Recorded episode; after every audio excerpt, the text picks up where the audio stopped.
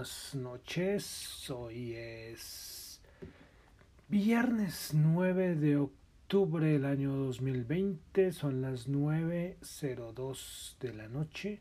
Mi nombre es John Torres y este es el resumen de las noticias económicas del día de hoy, finalizando semana, semana con muchas cosas, muchas cosas. Este año, siempre lo repetiré, este año cada semana. Además creo, no sé, se pasa súper rápido y pasan un millón de cosas. Uno dice, hombre, si, era lunes hace unas horas y ya me lleva otra semanita que se acaba. Bueno, entonces vamos a comenzar entonces con el resumen del día de hoy. Vamos a comenzar con China y este dato salió ayer en la noche, eh, hora colombiana, y es que salió el PMI de servicios en China. Eh, ahorita en China creo que están las cosas retrasadas porque están en una fiesta nacional. Por ejemplo, la bolsa, no sé cuántos días estuvo cerrado en China. Y pues creo que ese dato debería haber salido antes, pero bueno. El Caixin PMI de servicios se esperaba 54.3. El anterior había sido 54 y pues terminó en 54.8. Es una cifra muy buena eh, porque es por encima del dato anterior previsto. Son cifras en China, se siguen presentando chinas de PMI bastante buenas. Bueno, entonces vamos con Europa. Tuvimos datos, unas variables macro, datos macro en Europa. En Italia, por ejemplo, tuvimos producción industrial. Se esperaba 1,3%, el anterior había sido 7 y se terminó en 7.7. Este dato de agosto, dato muy bueno. También tuvimos dato de producción industrial en, Francia se esperaba 1.7%, anterior 3.8% y se terminó en 1.3%, también mes de agosto. Esto es mensual, tanto el de Italia como el de Francia mensual. Pues el dato de Francia sí, lógicamente mucho menor a lo esperado. También tuvimos dato de producción industrial en el Reino Unido, se esperaba 2.5, anterior 5.2 y terminó en 0.3, también dato malísimo el de agosto, tanto el de Francia y el del Reino Unido, pues el de Italia, de verdad sí, como que sorprendió, 7.7%. Bueno, cositas de Europa. Eh, bueno, esto es una noticia que salió hace poco, y es que el Ministerio de Relaciones Exteriores de Rusia dice que Armenia y Azerbaiyán acordaron un alto al fuego a partir de la medianoche del 10 de octubre. Recordemos que ahí están en conflicto ya hace varios días.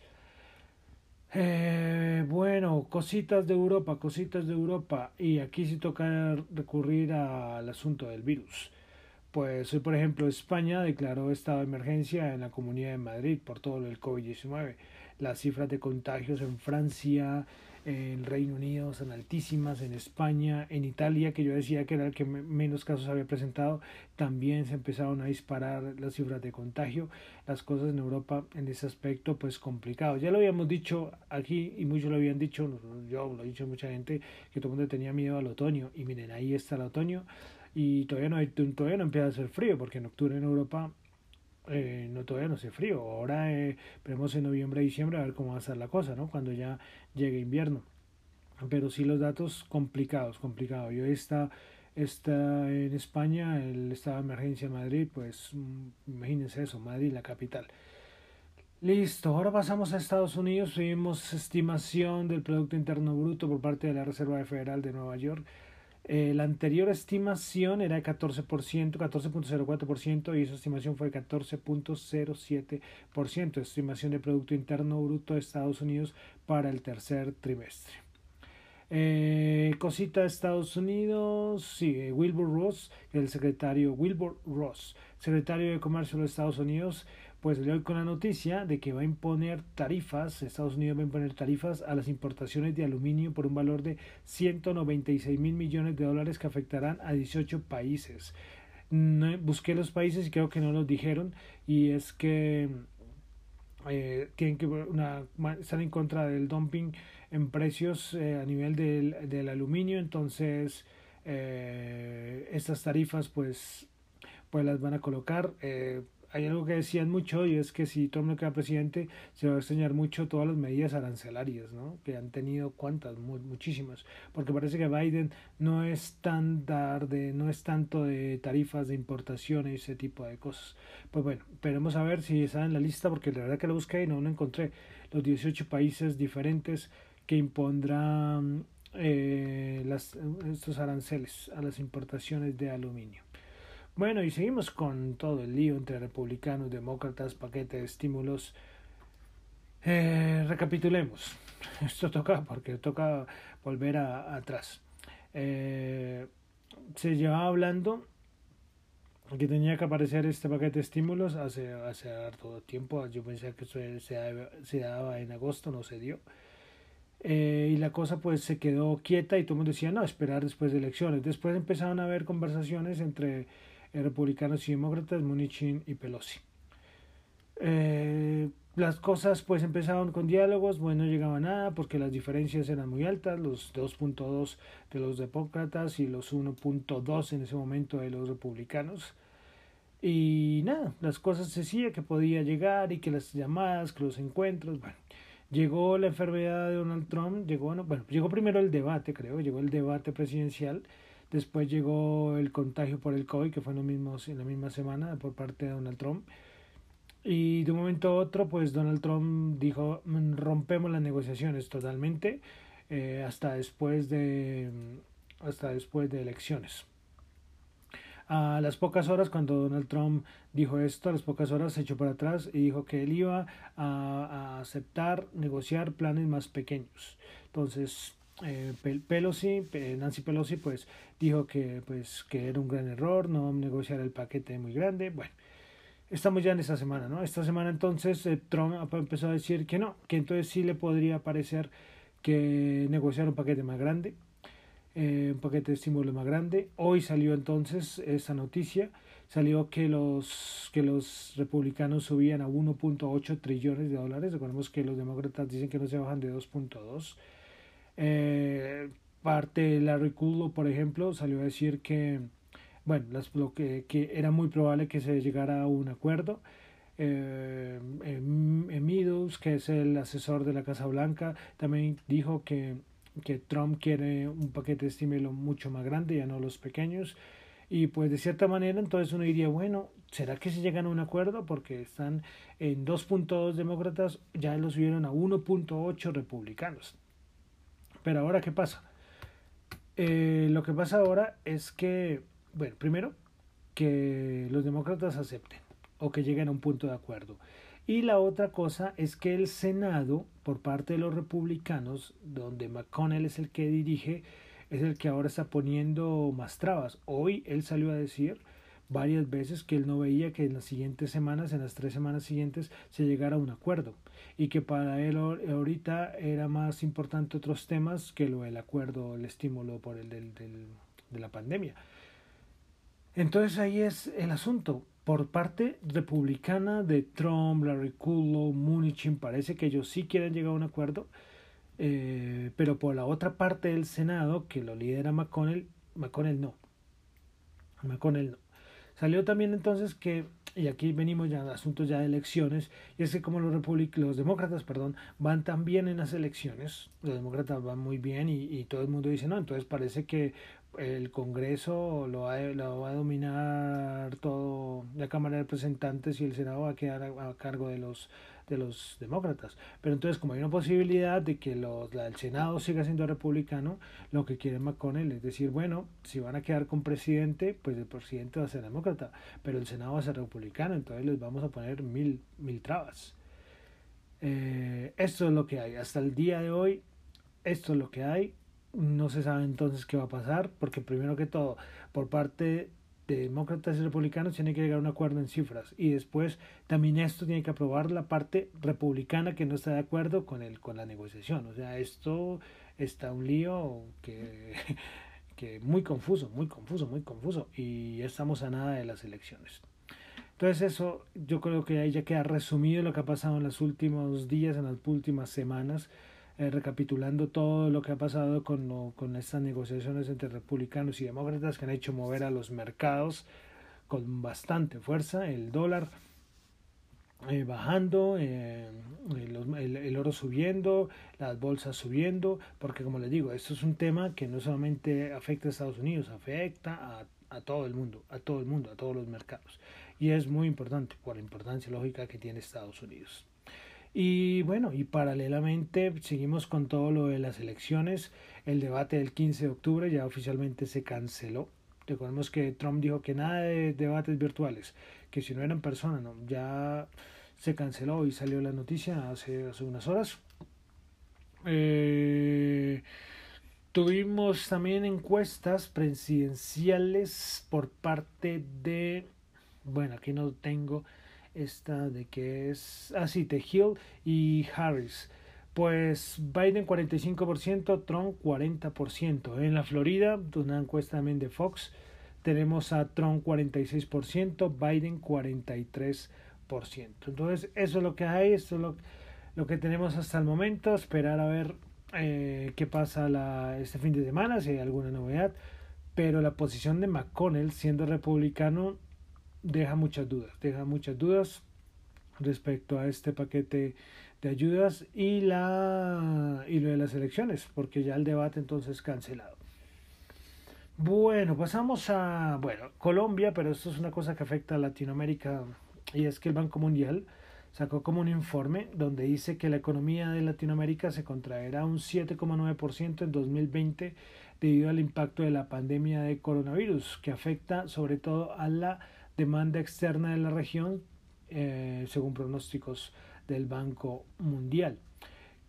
¿Qué más dice el Banco Mundial? El, el, Banco Mundial dice que el impacto se ha sentido a través de múltiples canales, incluyendo el aumento de la incertidumbre económica, el colapso de los flujos del turismo a los meses de encierro por contener la propagación. Eh, para el Banco Mundial, el próximo año la economía latinoamericana rebotará y crecerá un 4%, según datos propios del Banco Mundial. Ellos analizan, por ejemplo, eh, entre las mayores economías, entre las mayores, eh, mayores economías de la región.